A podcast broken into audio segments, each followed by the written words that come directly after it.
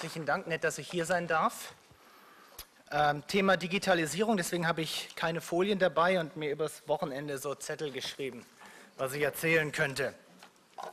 Ähm, es wurde ja schon von Herrn Brock angesprochen, dass ich mich eigentlich damit beschäftige, wie Neues in die Welt kommt. Wo, kommt, wo kommen eigentlich neue Dinge her? Das heißt heutzutage Innovationsmanagement. Innovation hat Hochkonjunktur. Wenn Sie das irgendwie, ich war letztes Jahr auf der CeBIT, an jedem zweiten Stand steht Innovation. Das ist das Thema neben Digitalisierung.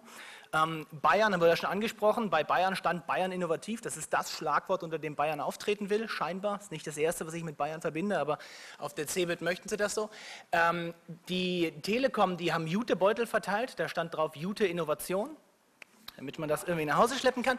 Und es ist wirklich passiert, es gibt äh, einen Würstchenstand, die haben Würstchen und Bier verkauft und es stand drüber innovative Gastronomie. Es gibt nichts, was irgendwie, was da nicht vor zehn Jahren auch gegeben hätte. Also Innovation, Riesenthema, läuft gut für mich. Es ist schön. In der Forschung kann man sich da momentan viel angucken, weil sich eben auch durch die Digitalisierung wahnsinnig viel verändert. Das heißt, wir haben die Möglichkeit, uns viel anzusehen, viele neue Dinge passieren. Auf der Kehrseite ist das für die Ausbildung für das Lehren an der Universität nicht ganz so einfach, weil wenn man sich mit Innovation beschäftigt, wenn man derjenige ist, der irgendwie Ahnung davon haben sollte, wie Neues entsteht, dann kommen automatisch immer die Leute zu einem und fragen einen, was passiert denn da? Wie müssen wir darauf jetzt reagieren? Was sind die Antworten? Was heißt denn Digitalisierung? Was müssen wir als Hochschule da eigentlich machen? Und ähm, ich hatte mir wahnsinnig viel überlegt, was ich erzählen sollte. Dann habe ich das alles aufgeschrieben. Dann ist mir aufgefallen, dass ich zehn Minuten habe. Dann habe ich das, den Großteil davon gestrichen und habe jetzt drei Themen mitgebracht, die ich mit Ihnen kurz besprechen wollte, die mir so, sag mal, Kopfzerbrechen bereiten, die, über die ich immer wieder stolper in der Lehre der Hochschule, mit denen ich Probleme habe und die wir vielleicht mitnehmen können in die Diskussion danach. So, das erste Thema, was ich habe, das habe ich mal mit der Überschrift verpackt, äh, Bulimie lernen und seine Folgen. Bulimie lernen, das habe ich von Studenten gelernt. Bulimie lernen heißt, man lernt auswendig alles, was irgendwie im Skript steht und ähm, kotzt das in die Klausur, um es danach nie wieder im Leben anzugucken. Und woran ich mich erinnere, ist, ich, als ich studierte, das ist jetzt noch nicht so wahnsinnig lange her, da habe ich bei meinem Großvater gesessen, habe irgendwie Handelsrecht gelernt und sein kleiner Bruder kam rein, der war zu dem Zeitpunkt 75. Der fragte mich, was ich tue und ich habe gesagt, ja, ich lerne hier Handelsrecht. Und er hat aus dem Stand zitiert, was im Handelsrecht interessant war, weil er das im Studium mal hatte. Der Mensch hat nie als Jurist gearbeitet. Und ich habe den angeguckt, es ist verblüffend, dass du das noch weißt. Und meine, das habe ich doch mal studiert. Und ich habe mich versucht zu überlegen, ich hatte drei Semester vorher irgendwie bürgerliches Recht. Ich wusste darüber fast überhaupt nichts mehr, außer dass man den Eigentum an einem Bienenschwarm irgendwie verlieren kann. Oder, das war etwa meine Erinnerung. Und der Mann hatte das 50 Jahre vorstudiert und ähm, konnte das noch extrem gut wiedergeben. Jetzt bin ich in der Situation, dass ich selber viel mit Studenten arbeite. Und eine Sache, die mir auffällt, ist, egal was für einen Studenten ich vor mir habe, wenn ich den frage nach einer Grundlage, die irgendwie ein Semester vorher mal unterrichtet werden soll, dann ernte ich eigentlich immer komplettes Unverständnis, dass man das können sollte. Und das Studium scheint in die Richtung zu gehen, dass man immer stärker etwas auswendig lernt und das dann vergisst, eben dieses Bulimie lernen. Und jetzt kann man natürlich sagen, diese junge Generation, die sind schuld, die können das alle nicht mehr. Aber wenn ich mit den Leuten zusammenarbeite, dann fällt mir auf, dass die eigentlich relativ clever sind, deutlich cleverer als ich oft und dass es daran eigentlich nicht liegen kann. Das heißt, irgendwas anderes muss los sein. Und wir haben ja schon ein bisschen dazu gehört, zu dieser Wissensexplosion. Es gab einen Artikel in Nature, der hat gesagt, dass das Weltwissen sich alle acht Jahre verdoppelt. Das heißt, in 16 Jahren, nach 16, also das Wissen, was wir vor 16 Jahren hatten, war ein Viertel von dem, was wir heute haben. Jetzt ist das schwer zu quantifizieren, die Zahlen mögen ein bisschen daneben liegen, das können sechs Jahre, das können aber auch zwölf sein, aber grundsätzlich scheint da was zu passieren. Das Wissen explodiert. Wir haben wahnsinnig schnellen Zugang zu Wissen, wir, da, wir können da sehr, sehr schnell zugreifen und dieses Wissen in seinem eigenen Gebiet hält man das natürlich für wichtig. Und was macht jetzt jeder Professor? Der überlegt sich, naja, da entstehen viele interessante Dinge in meinem Fach, die muss ich den Leuten ja beibringen. Das heißt, die Skripte werden immer umfangreicher.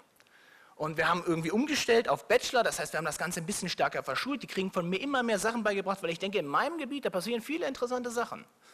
Und auf Grundlage dessen erodieren die Grundlagen, habe ich so das Gefühl. Und ähm, wir haben jetzt ein Studium entwickelt, was mehr und mehr zu einer Art Auswendiglernen-Wettbewerb wird. Und wenn wir uns angucken, was irgendwie die Arbeitgeber so gerne hätten, dann ist es nicht so richtig die Fähigkeit, die wir brauchen. Denn auswendig lernen jetzt wird eigentlich ersetzt durch etwas, was man heutzutage auf dem Handy nachgucken kann. Und wenn ich innerhalb von drei Sekunden Informationen nachgucken kann, warum habe ich sie dann auswendig gelernt? Zweite Thema. Ich habe das überschrieben mit, was Händchen nicht lernt, lernt Hans nimmermehr. Das, ist, das kennen Sie alle, dieses Zitat, ab 30 fangen wir an zu versteinern und dann interessiert uns nicht mehr, was Neues passiert. Unser ganzes Bildungssystem ist eigentlich darauf angelegt, dass wir etwas lernen, bevor wir in den Beruf eintreten und dass wir das dann abarbeiten. Das heißt, wir bilden irgendwie gute Juristen aus und danach machen die das, was die Juristen da gelernt haben. Jetzt habe ich ja eben schon erzählt, dass sich dieses Weltwissen alle acht Jahre verdoppelt. Und das ist irgendwie eine blöde Situation, wenn wir vorher was lernen und das dann für den Rest der Arbeitszeit benutzen sollen, wenn dieses Wissen wahnsinnig schrumpft im Vergleich zu dem, was an Wissen da ist. Gleichzeitig passiert was, wir haben immer mehr befristete Stellen, weil die Arbeitgeber sagen, naja, mit den Sachen, die dieser Mensch heute weiß, weiß ich ja nicht, ob das in zehn Jahren noch relevant ist. Dieses Weltwissen explodiert ja. Wer garantiert mir denn, dass dieser Mensch nach wie vor weiß, was ich brauche? Und gleichzeitig haben wir einen Vorwurf, der an uns Universitäten kommt, von der Industrie, die sagen, naja, diese Studenten, die sind immer weniger in der Lage, sich selber was zu erarbeiten. Wenn ich denen eine Frage gebe, die nicht klar ist, was das Ergebnis ist, dann haben die ein Riesenproblem damit, sich das zu arbeiten. Entscheidend scheint also zu werden, dass wir uns Wissen im Laufe der Arbeit selbstständig erarbeiten können und selber Antworten finden auf Probleme. Das ist aber überhaupt nicht, was wir unterrichten an Hochschulen. Wir haben ja eben gelernt, wir unterrichten auswendig lernen. Ich habe gerade letzte Woche einen riesen ähm, Streit da gehabt, weil Leute bei mir aus dem Seminar abspringen. Und ein Mitarbeiter hat gesagt, es ist kein Wunder, dass die abspringen. Du musst denen genau vorher sagen, was sie machen sollen. Du musst denen sagen, hier ist die Literatur, in der Art und Weise muss das aufbereitet werden, dann bleiben die auch dabei und dann können die das. Und da sage ich, aber das kann ja nicht der Hintergrund einer Universität sein, dass ich denen irgendwie mal nach Zahlen Seminare hinlege, die das ausfüllen und dann sagen, das hast du toll gemacht, klappt auf den Rücken. Genau so wird das im Leben weitergehen.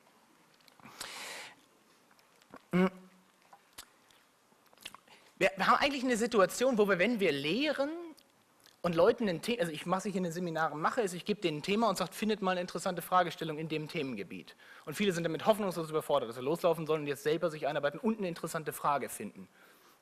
Und für mich ist es schwierig, weil wenn sie das können und sich da wirklich wochenlang mit beschäftigen, dann haben die zu dem Thema viel mehr Ahnung als ich, weil wieder Weltwissen explodiert, auch in meinem Gebiet. Ich kann das alles gar nicht mehr lesen.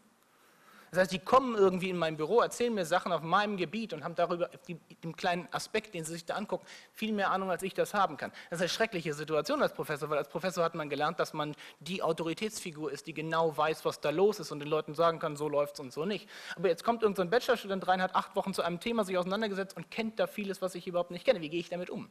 Professoren sind wahnsinnig schlecht darin zu sagen, das ist interessant, davon habe ich keine Ahnung.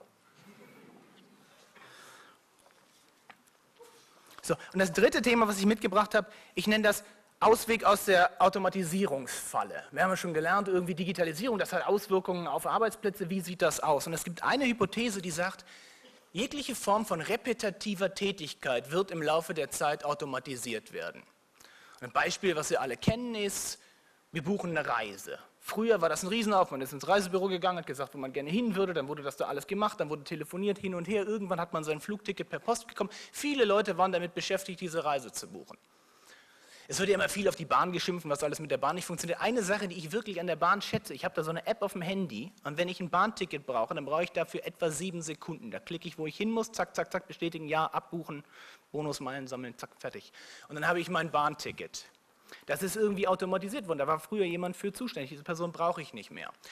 Das Gleiche, wenn wir uns vorstellen, wenn wir an unseren Steuerberater denken. Die meisten Sachen, die mein Steuerberater macht, folgen irgendwie welchen Regeln. Es gibt eigentlich keinen Grund mehr auf lange Sicht, dass dieser Mensch da noch sitzt. Ich müsste meinem Handy sagen, mach meine Steuererklärung. Wenn du Fragen hast, frag zurück. Das heißt, im Laufe der Zeit werden wir immer mehr automatisieren und zwei Arbeitsbereiche werden übrig bleiben. Das sind auf der einen Seite sehr gering qualifizierte handwerkliche Tätigkeiten, die zu teuer sind zu automatisieren. Also beispielsweise einen Fliesenleger. Eine Maschine zu bauen, die mir zu Hause Fliesen legt, kostet wahrscheinlich deutlich mehr als dieser Fliesenleger und deswegen wird der wahrscheinlich in irgendeiner Form existieren bleiben. Das kann ich schwer unterrichten an der Hochschule. Und das Zweite, was bestehen bleibt, sind sehr hoch ausgebildete Menschen, die in der Lage sind, etwas zu tun, was vorher noch niemand getan hat. Also die, die erste Lösung zu machen, die dann vielleicht später mal automatisiert wird. Und was ist die Fähigkeit, die ich dafür brauche? Irgendeine Form von Kreativität. Unterrichten wir Kreativität? Überhaupt nicht. Es gibt keinerlei Benefit dafür, wenn jemand kreativ ist. Im Gegenteil. Irgendwie in der Schule und in der Hochschule wird den kreativen Leuten das ausgetrieben. Und dann kommen die irgendwie in ein Berufssetting und da sagen die, hier ist ein Problem, löse mal. Und da sagt der Mensch, das habe ich nicht gelernt. Ich möchte auswendig lernen und mal nach Zahlen machen. Daran war ich sehr gut. So, das waren meine drei Themen. Ich glaube, die zehn Minuten sind so gut wie um. Ich wollte Ihnen keine Angst machen. Ich wollte nur sagen, dass wir durch diese Digitalisierung jetzt in einer Situation sind, wo wir wirklich darüber nachdenken müssen, wie wir Menschen ausbilden, was Ausbildung überhaupt bedeutet und wo wir eigentlich nicht sagen können, das haben wir schon immer so gemacht, das hat funktioniert, das machen wir weiter so, weil sich die Grundannahmen dessen geändert haben. Und äh, den Rest machen wir in der Podiumsdiskussion. Vielen herzlichen Dank.